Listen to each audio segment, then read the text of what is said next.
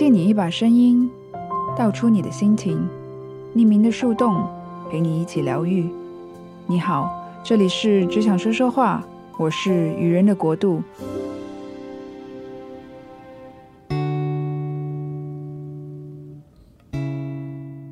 嗨，你好，欢迎来到新一期的只想说说话。我差一点就要放弃这一期的录制了。因为这一整天我都在与胃胀、消化不良做斗争，原本没有预料到它会这样严重，因为吃了两次药之后，在吃早餐的时候觉得好像没有什么，还特别兴奋的把安排好的会议完成了，然后以为自己就没事了，然后在吃完午餐之后，那个无法。消化的状态慢慢的蔓延了开来，好像也是第一次体会到了那种想要做事，可是脑袋完全无法专注的一个状态。这一期没有一个特别特别想要专注来聊的话题，所以想说可以借这个机会来练习一下闲聊的模式，就先蹭一个热度吧。因为这一期节目发布的那一天，其实也是新加坡作家节开幕的那一天。其实我确实是一个不太关注新闻的人，所以因为工作的关系，然后了解到最近因为作家节邀请的一位嘉宾而引起的网上的一些不同的声音。简单概括来说，就是作家节邀请他的出发点是因为他的歌台出身的背景。而据说是在疫情阶段吧，他的直播节目上有带粗口的这一个状况，导致了作家们或者是大众都会有一些抵触的心理和质疑。当然，为了不增加流量、增加点击率，我也是没有去翻看他的直播节目。这其实是一个让我觉得很奇怪的一个现状，就是在。数字营销的世界里，其实流量数据已经大过了那一些所谓的好坏判断，因为数字是死的嘛，数据没有办法跟你解释说内容是真实的还是内容是用心的，甚至他也没有办法告诉你这是不是一个骗局。因为只要有资金的投入，你就可以去买那些广告位，而那些提供广告位的平台就未必有一些监管制度或者是质控团队去评估那些广告到底是否真实真诚。最典型的例子就是我最近在 Instagram 上面看到的一个广告，那个推广自身 APP 的团队其实做的那一件事，就是在 Instagram 上面。骂了看 Instagram 的人是没有脑的，然后让大家去下载他们的 APP。可是这整个广告很矛盾，也很讽刺的是，你的广告是在 Instagram 的平台上面的。所以我在底下的评论看到一句很有道理的话，就是你的成功永远不可能是建立在诋毁别人的这一个前提下。包括另外一些评论，反而会表达对 Instagram 的支持，这就是网络世界很神奇的地方。呃，我们说回之前的那一个作家节的嘉宾吧。嗯，我没有去看过他的视频，可是我从一个第三者的角度来讲，说我不觉得。他在直播节目上讲出口是一件对的事，但是相对来讲，如果做佳节是因为以歌台的角度出发而邀请了这位嘉宾，那么我们是否也可以学会去接受、尊重别人在专业领域上的说话权？这是第一个方面。然后第二个方面就是，如果我问你，你一生当中遇到过从来没有讲脏话的人吗？我觉得这个几率其实是非常小的，可是这也不代表说你可以在公共的媒体上，或者是公开，甚至是私人的直播中，可以做出这样子的行为。那么这一点理清楚之后，另一个拷问灵魂的问题就是：讲出口的人就等同于没有素质的人吗？还是？文化人就不可以讲粗口。这里并不是要鼓励大家去讲粗口，只是说，当你尝试去屏蔽或者无视它的存在的时候，它就真的不存在吗？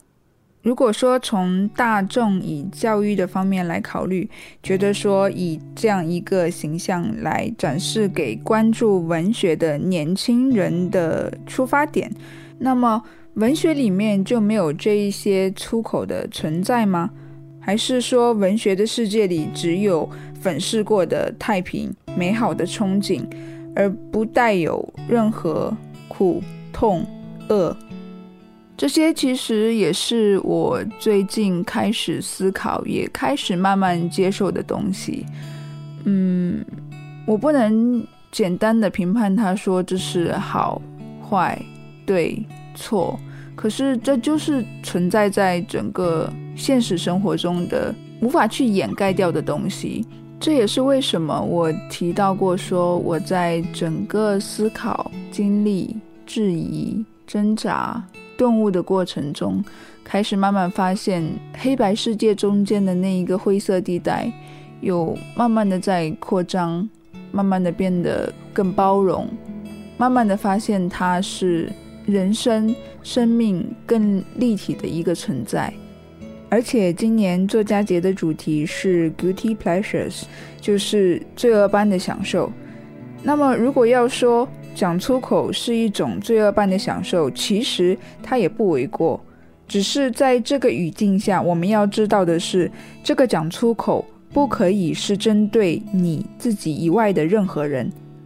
印象中，在好几年前吧，我从聊天的过程中得知一个朋友，他说他没有办法讲粗口，就是处在讲不出口的一个状态。印象中那个时候，为什么我们会提起这样子的话题？是当时的我们正在经历着一些非常不愉快，但是自己没有办法找到一些合理的、让大脑可以接受的理由和宣泄的出口。所以我也跟他提到过，说有时候出口是一种，当自己处在一个情绪无法承受，也无法摆脱那个不解的时候。自己给自己一个爽快的语气词，就好像你一定听说过，也看过一些，如果我不开心了，就找一群朋友喝酒骂街这样子的故事情节。有时候，渺小脆弱的人需要逾越一下原本生活或者自身给自己的一个界限，而以口头禅的形式，在不针对他人的情况下的一些粗口。可以点到为止的让自己尝试一下，自己是一个坏小孩，或者自己是叛逆的，这种不伤及他人的所谓有一些 guilty 的做坏事的行为，其实何尝不是一种人性的释放以及罪恶般的享受？然后当情绪宣泄完之后，回归理智，我们才可以真正放下一些自己无法承受的现实伤痛。然后慢慢给自己疗伤，重塑自己的生活。当然，当然，当然，这只是宣泄情绪千万种方法中的一种，也只是我想要试图给讲粗口找一些更加恰当的语境。敏感的话题就。聊到这里，没想到想要蹭一下热度，聊一聊作家节，似乎是最热门的话题，却落在了这样一个战战兢兢的切入点。也希望十一月五号到十四号的作家节，可以给这一代的年轻人作家，以及想要进入文艺圈的各界人士，带来更多的思考和思想的碰撞。另一个想要聊一聊的话题，其实也跟自己生病了有关。其实，在一直忙碌的过程中，有时候也会突然的想反问一下自己：为什么就是会停不下来？为什么，嗯，每天吃喝玩乐、玩玩游戏，不是更轻松一点吗？然后在生病的时候。却觉得不好意思说自己病了，是一个算是逞强吗？还是说，嗯，不知道如何示弱的一个状态？可能也跟上一期节目中提到的“与人为善，不能示弱，表现坚强”是一种一直以来的内在的规训。特别真实的就是我在前一天晚上吃完药，觉得说可以在第二天看情况。可是朋友的一句话让我决定说，我应该好好的照顾自己，看护自己的需求。朋友说：“The only thing you need to do is take care of yourself。”然后我才停顿了好久，思索到底要不要发那个信息。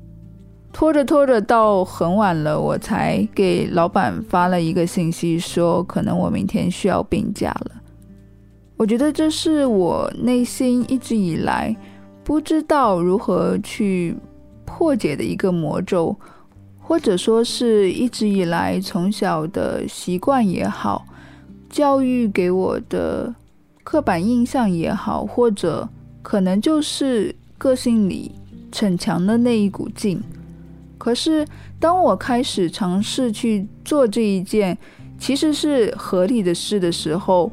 那一个能够示弱的行为和念头，其实也不经意的打开了自己更多的面相。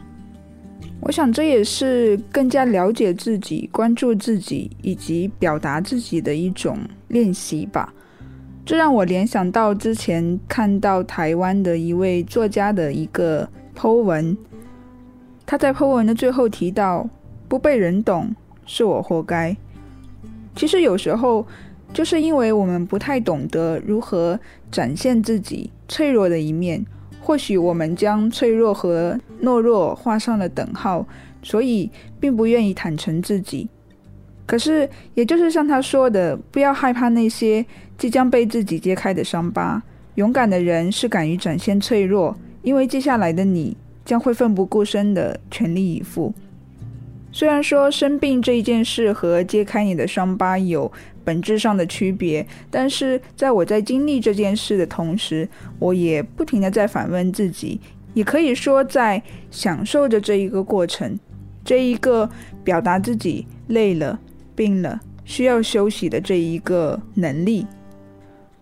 这也让我突然联想到了之前在聊到关于非暴力沟通的这一个话题时。试想一下，在生活中有多少人在表达脆弱的时候，是以一种抱怨的方式，只是因为我们不太适应将自己的脆弱展现出来，所以那一种抱怨的行为好像可以武装起自己，也或许是一种心理暗示，将自己的要求合理化。但是那样的自己还是辛苦的，因为在。抱怨的同时，可能你也不经意的将交流的状态引到了一个让情绪更加不稳定的对池中，所以好像有些扯远了。就是希望在生活中的每一件小事，你都能体会到自己在学会更清晰的表达自己，更清楚的知道自己想要的是什么。因为这其实没有对或错的，我也是在慢慢的。经历中，在尝试与自己内在的规训、固有的思维做斗争、和解。我也很高兴，其实原本的我不太能够接受一些所谓的恶，就是一种我称之为精神洁癖的东西，以及近乎眼里不揉沙的状态。但是好在我有开始慢慢的试图去理解。也只有在理解的过程中，可以让自己更加平和，不那么痛苦。但是也特别高兴，前几天我听了大内和日坛的，据说是跨世纪和解的节目，也让我听到了非常欣慰的共鸣。原来这一群敏感的人，虽然痛苦着，但是还在寻找用最温柔的方式质疑世界，打醒自己。这一期的闲聊尝试就到这里。希望说，不是每一期节目我们都需要达成一个怎样的目标，传授一些怎样的知识，可以就以最轻松的分享思维思绪的方式，也让你从生活中的小事点滴中感受到自己的存在，感受到自己不仅仅是在 live，也是 alive 的状态。感谢您收听这一期的只想说说话，我们下期再见。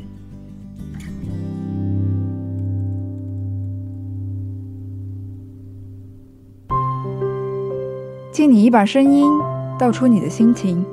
匿名的树洞陪你一起疗愈。感谢您收听只想说说话，